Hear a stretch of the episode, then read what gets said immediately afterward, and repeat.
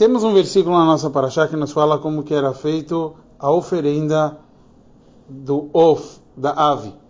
E depois de nos falar como que ele abatia, a Torá nos fala que deve ser derramado o seu sangue na parede do altar. O Rashi nos traz sobre a linguagem venimtzadamo, que seria que vai ser derramado o seu sangue. Ele fala lashon mitzapaim, que significa mitzapaim seria, seria raiva, que é escorrer, que é o conceito de tirar tudo, como a raiva que tira da gente todas as nossas forças. Depois ele traz um outro versículo, que ele fala que Afes Ametz, que seria, é, pois acaba com o escorrimento. Ali, no caso, fala para gente sobre como se transforma e vem através do leite.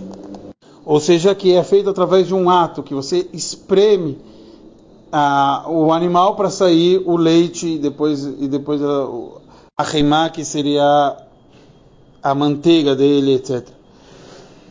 O Rebbe analisa então nessa sikha o porquê de dois versículos para nos trazer sobre como que então o, a gente vê o que, que significa que ele fazia escorrer na parede. Por que precisa dos dois versículos? Um tem um ato, outro não. Mas o Rebbe traz de uma forma espiritual. A forma espiritual é que um yudi, quando ele fica nervoso, isso seria um, um mini avodazará, uma idolatria, porque ele se esqueceu que Hashem manda em tudo e, e, ele ficou nervoso, quer dizer, ele acha que a coisa saiu do seu propósito, ele está chateado, quer dizer, ele se esqueceu o propósito divino. Só que a gente sabe que isso é porque Hashem botou essa natureza na pessoa. Então fica difícil isso com a pessoa. Por isso temos o próximo versículo que nos traz o exemplo do leite. E o leite a gente vê algo muito interessante. O leite originalmente seria proibido porque é uma transformação do sangue.